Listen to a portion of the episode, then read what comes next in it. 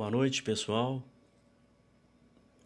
Mais uma vez nos reencontramos esta noite de domingo para continuarmos os nossos trabalhos a respeito do livro Vida, Desafios e Soluções,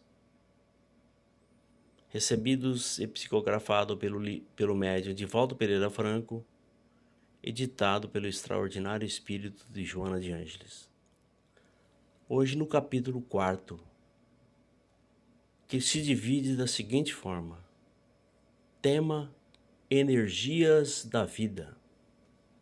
Subtemas: Hábitos mentais, frustrações e dependências, sensações e emoções, vida interior. Então iniciaremos com hábitos mentais. Diz Joana de Ângeles: A vida biológica em si mesma é resultado de automatismos funcionando com harmonia desde que os equipamentos orgânicos se encontrem em ordem. Obedecendo ao ritmo cardíaco e às reações cerebrais, todos os fenômenos apresentam-se repetitivos, previsíveis, dentro dos atavismos ancestrais.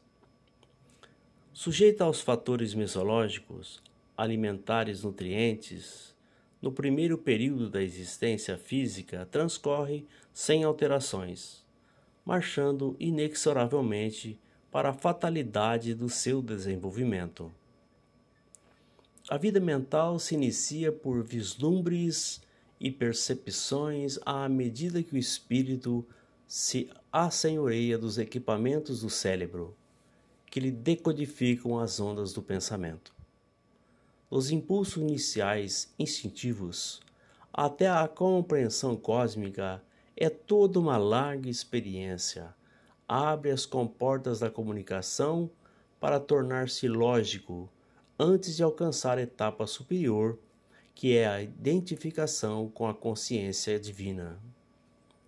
O ser humano vitorioso, nas etapas anteriores pelas quais passou, ao atingir o momento da razão, traz íncitos nos refolhos das fixações da aprendizagem intelectual os hábitos mentais.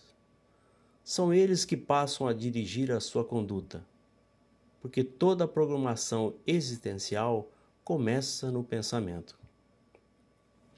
É de alta relevância considerar essa questão, porquanto no pensamento estão as ordens do que se deve realizar e como proceder à sua execução.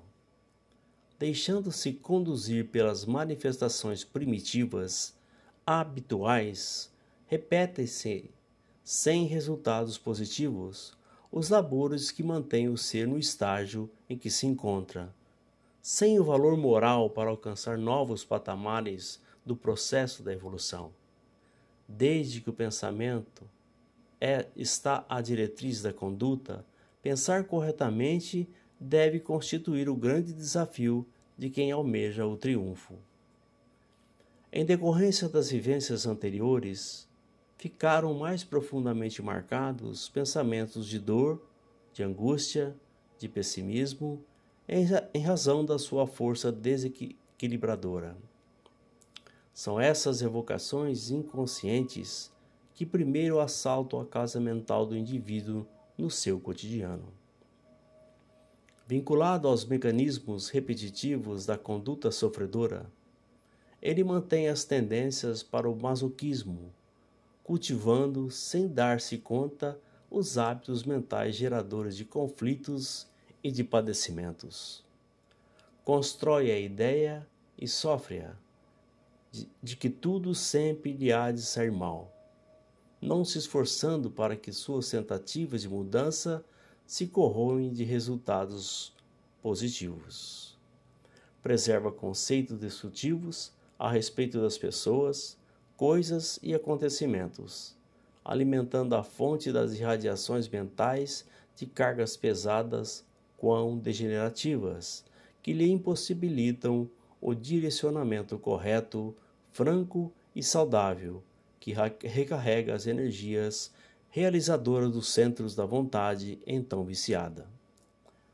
Tornando-se vítima espontânea desse pessimismo que sustenta no campo das ideias, estabelece padrões negativos a respeito de situações e pessoas, não alterando a forma de pensar nem de agir, assim vivendo sob o estigma do mau humor, das insinuações malsãs, da falta de sorte em que se refugia a fim de evitar a luta necessária para o êxito. Os seus clichês mentais sobrepõem-se a todas as viciações de limpidez psíquica a respeito da vida e das demais criaturas, tornando-se uma existência um caos psicológico, por falta exclusiva do desejo de alterar a forma de pensar e de ser. Desde que todas as expressões do evoluir dependem do pensamento, porque dele provém, é fácil pensar de forma variável, substituindo aquele que seja incorreto por outro que pareça favorável.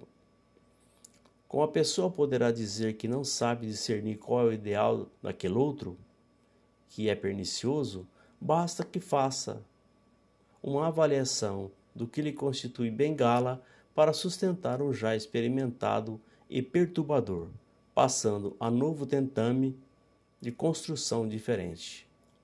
A princípio, a acomodação levará o indivíduo a repetir-se e não acreditar no êxito da experiência e formação.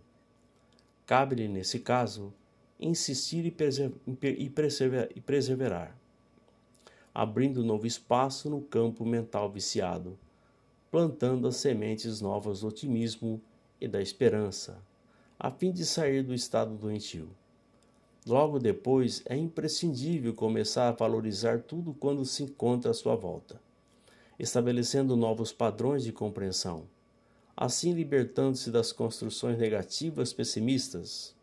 O novo hábito se irá implantando lentamente no subconsciente, até tornar-se parte integrante do comportamento.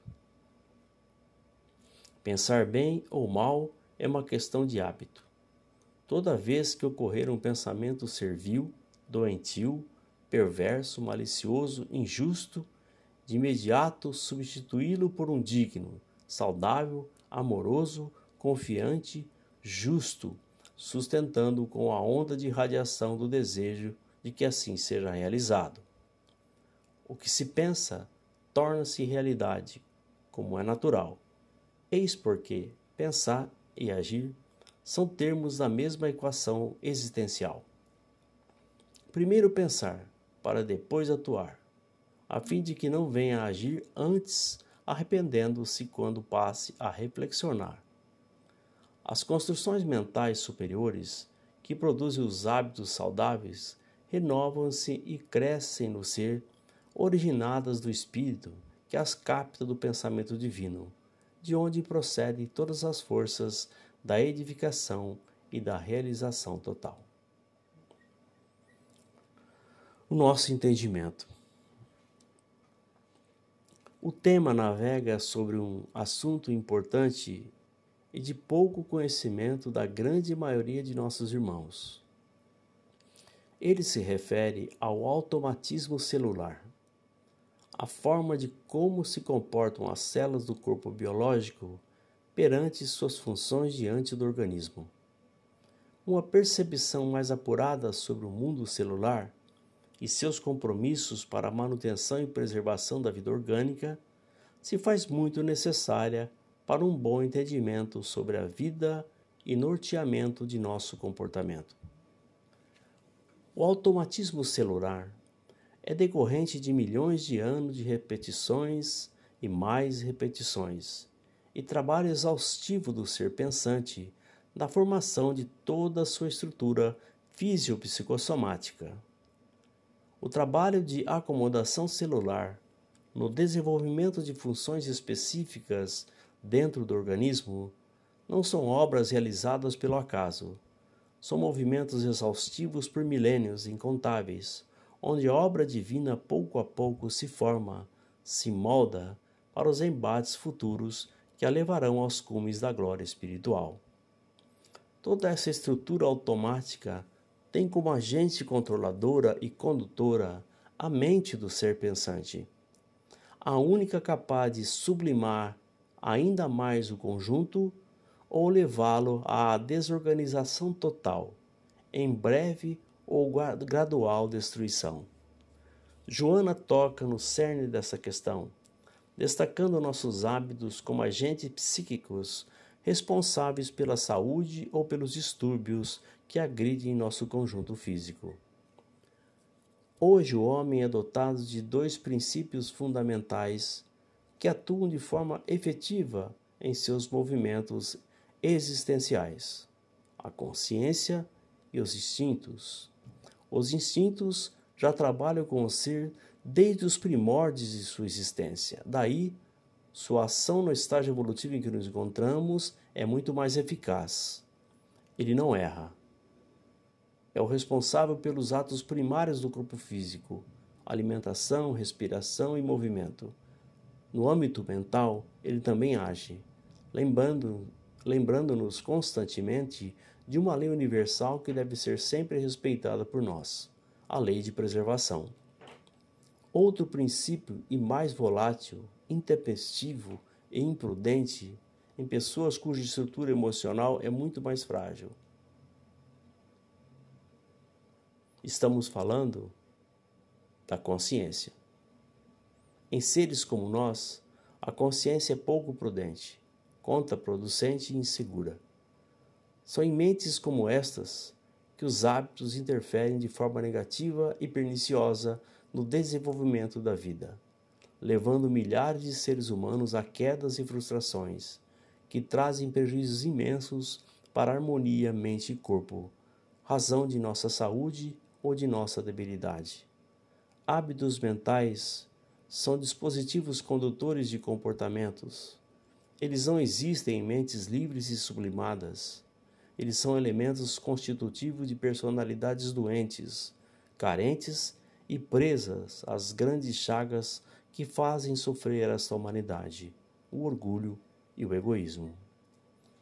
O intuito do espírito de Joana de Ângeles é de instruir e alertar seus irmãos em luta planetária que é possível mudar o rumo de nossa trajetória, que podemos ser melhores modificando nossos pensamentos, que é a energia responsável pela ativação dessas deformações de caráter que ainda possuímos. Homens mudaram a história do mundo através do pensamento, que é uma energia propagada pela mente do ser. A mente é a fonte, o pensamento é a energia. E se a fonte estiver contaminada, a energia também estará, assim como todo orgânico que depende em todos os sentidos dessas duas fontes. Despoluir a mente carece de um ingrediente importantíssimo, a persistência. Buscar pensar sempre bem e no bem. E mesmo sofrendo as agressões comuns do meio em que vivemos, persistir em busca de nossa meta não desanimar. Os obstáculos são muitos, mas com fé, confiança e amor chegaremos onde desejamos. Que vocês todos tenham uma noite cheia de paz, durmam bem, sonhem com amor e até amanhã, se Deus quiser.